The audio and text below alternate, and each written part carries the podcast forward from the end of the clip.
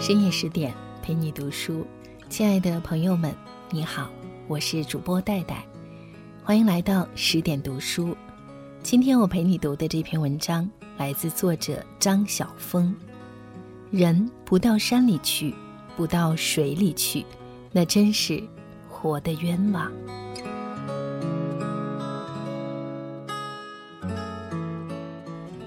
得，从山里回来已经两天了。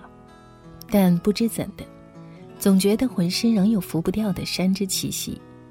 行坐之间，恍惚以为自己就是山上的一块石头，溪边的一棵树。见到人，再也想不起什么客套词礼，只是痴痴傻傻的重复一句话：“你到山里头去过吗？”那天你不能去，真是可惜的。你那么忙，我向来不敢用不吉之物打扰你。但这次我忍不住要写信给你，得，人不到山里去，不到水里去，那真是活的冤枉。说起来也够惭愧了，在外双溪住了五年多，从来就不知道内双溪是什么样子。春天里曾沿着公路走了半点钟，看到山径曲折，野花漫开，就自以为到了内双溪。直到前些天有朋友到那边漫游归来，我才知道原来山的那边还有山。平常因为学校在山脚下，宿舍在山腰上，推开窗子，满眼都是起伏的青峦，俨然就是一卷横幅山水。所以逢到朋友邀我出游，我总是推辞，有时还爱和人抬杠道：“何必呢？”于胸中自有丘壑。而这次我是太累了，太倦了，也太厌了，一种说不出的情绪鼓动着，告诉我在山那边有一种神秘的力量。我于是换了一身绿色轻装，系上一双绿色软鞋，掷开终年不离手的红笔，跨上一辆跑车，和朋友相携而去。我一向喜欢绿色，你是知道的，但那天特别喜欢，似乎觉得那颜色让我更接近自然，更融入自然。得，人间有许多道理，实在是讲不清的。譬如说吧，山山都是石头，都有树木，都有溪流，但它们是不同的，就像我们人和人不同一样。这些年来，在山这边住那么久，每天看朝云，看晚霞，看晴阴变化，自以为很了解山了。及至到了山那边，才发现那又是另一种气象，另一种意境。其实，严格的说，常被人践踏观赏的山，其实已经不算得什么山。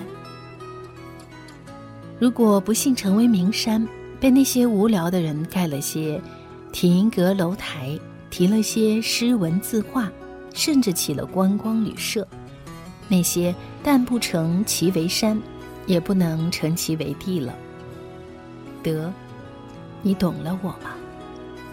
那双溪一切的优美，全在那一片未凿的天真，让你想到它现在的形貌和伊甸园时代是完全一样的。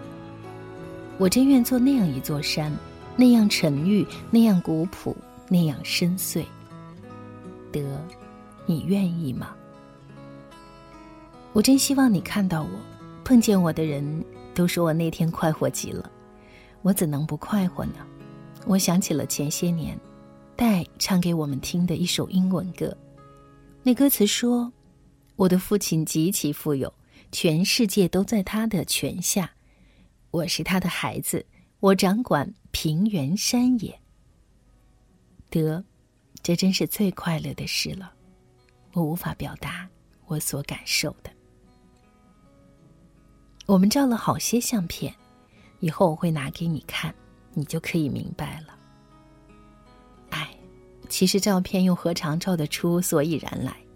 暗箱里容得下风声水响吗？镜头里摄得出？草气花香吗？爱默生说：“大自然是一件从来没有被描写过的事物。”可是，那又怎能算是人们的过失呢？用人的思想去匹配上帝的思想，用人工去模拟天宫，那岂不是近乎荒谬的吗？这些日子应该已是初冬了，但那宁静温和的早晨，淡淡的像溶液般四面包围着我们的阳光，只让人想到最柔美的春天。我们的车沿着山路而上。洪水在我们的右方奔腾着，森然的卵石垒叠着。我从没有见过这样急湍的流水和这样巨大的石块，而芦苇又一大片一大片的杂生在小径溪旁。人行至此，只见渊中的水声澎湃，雪白的浪花绽开在黑色的岩石上。那种苍凉的古意四面袭来。心中便无缘无故的伤乱起来。回头看游伴，他们也都怔住了。我真了解了什么叫摄人心魄了。是不是人类看到这样的景致，就会想到自杀呢？我悄声问毛：“是吧？可是不叫自杀，我也说不出来。那时候我站在长城上。”四野苍茫，心头就不知怎么的乱撞起来。那时只有一个想法，就是跳下去。我无语吃力，一种无形的悲凉在胸臆间上下摇晃。漫叶芦草凄然的摆着，水声低晃而怆绝，而山溪却依然急窜着。啊，逝者如斯，如斯逝者。为什么他不能稍一回顾呢？扶车再行，两侧全是碧绿的山峰，那样秀拔的气象似乎只能在前人的山水画中一见。远远的有人在山上敲着石头，那单调无变化的金石声传来，令我触然而惊。有人告诉我，他们是要看一段梯田。我望着那些人，他们究竟知不知道外面的世界呢？当我们快要被紧张和忙碌饿死的时候，当宽坦的街市上竖立着被速度造成的伤亡牌，为什么他们独有那样悠闲的岁月，用最原始的凿子在无人的山间敲打出最迟缓的时钟？他们似乎也望了望这边。那么究竟是他们羡慕我们，还是我们羡慕他们呢？峰回路转，坡度更陡了，推车而上十分吃力。行到水源地，把车子寄放在一家人门前，继续前行。阳光更浓了，山景愈发清晰，一切气味也都被蒸发出来，稻香扑人，真有点熏然欲醉的味儿。这时候只恨自己未能着一身宽袍，好兜两袖素心回去。路旁更有许多叫得出来和叫不出来的野花，也都晒干了一身的露水而抬起头来，在别人看得见和看不见的山径上挥散着它们的美。渐渐的，我们更接近终点。我向几个在河场上游戏的孩子问路。立刻有一个浓眉大眼的男孩挺身而出。我想问他瀑布在什么地方，却又不知道台湾话要怎么表达。那孩子用皎洁的眼光望了望我，水墙是吗？我带你去。阿德，好美的名词，水墙。我把这名词翻译出来，大家都赞叹了一遍。那孩子在前面走着。我们很困难地跟着他跑，又跟着他步过小河。他停下来望望我们，一面指着路边的野花蓓蕾对我们说：“它还没开，要是开了，你真不知有多漂亮。”我点头承认，我相信山中一切的美都超过想象。得，你信吗？我又和那孩子谈了几句话。知道他已经小学五年级了。你毕业以后要升初中吗？我问他，他回过头来，把正在嚼的草根往路边一扔，大眼中流露出一种不屑的神情。得，你真不知道，当时我有多羞愧。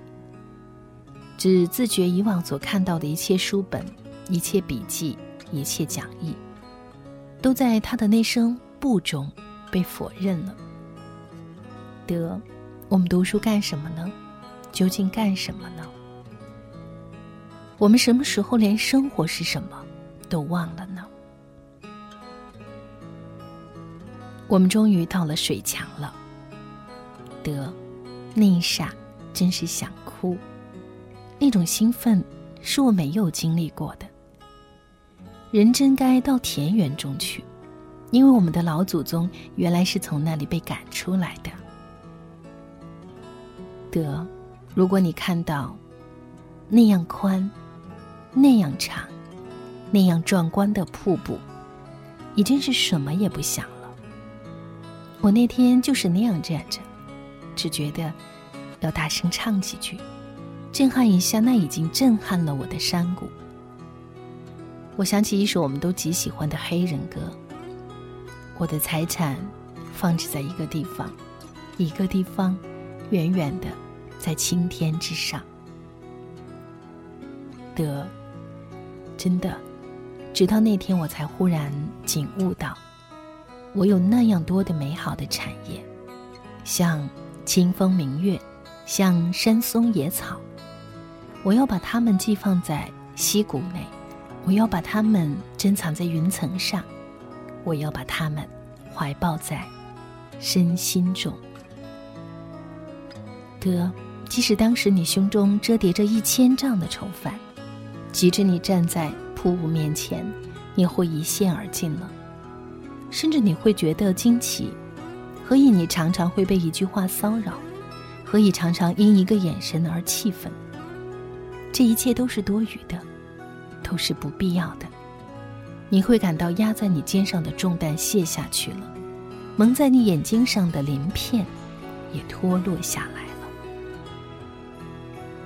那时候，如果还有什么欲望的话，只是想把水面上的落叶聚拢来，编成一个小筏子，让自己躺在上面，浮茶放海而去。那时候，得你真不知我们变得有多疯狂。我和达吃着足在石块与石块之间跳跃着，偶尔抬滑跌进水里，把裙边全弄湿了，那真叫淋漓尽兴呢。山风把我们的头发梳成一种脱俗的形式，我们不禁相望大笑。得，那种快乐真是说不出来，如果说得出来，也没有人肯信。瀑布很急，其色如霜，人立在帐外，仍然能感到细细的水珠不断溅来。我们捡了些树枝，燃起一堆火，就在上头烤起肉来，又接了一锅飞泉来烹茶。在那阴湿的山谷中，我们享受着原始人的乐趣。火光照着我们因兴奋而发红的脸，照着焦黄喷香的烤肉，照着吱吱作响的清明。得，这时候你会觉得连你的心也是热的、亮的、跳跃的。我们沿着原路回来，山中那样容易黑，我们只得摸索而行了。冷冷的急流在我们足下响着，真有几分惊险呢。我忽然想起世道艰难，有甚于此者。自己也不晓得这句话是从书本上看来的，还是平日的感触。哎，得，为什么我们不生做教夫渔夫呢？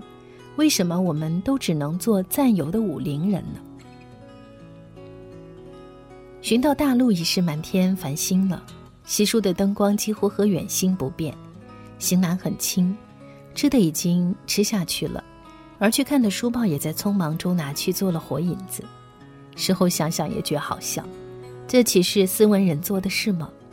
但是得，这恐怕也是一定的，人总要疯狂一下，荒唐一下，矫实干俗一下，是不是呢？路上达一直哼着《苏三起解》，毛唱他的秦腔，而我却依然唱着那首黑人民歌。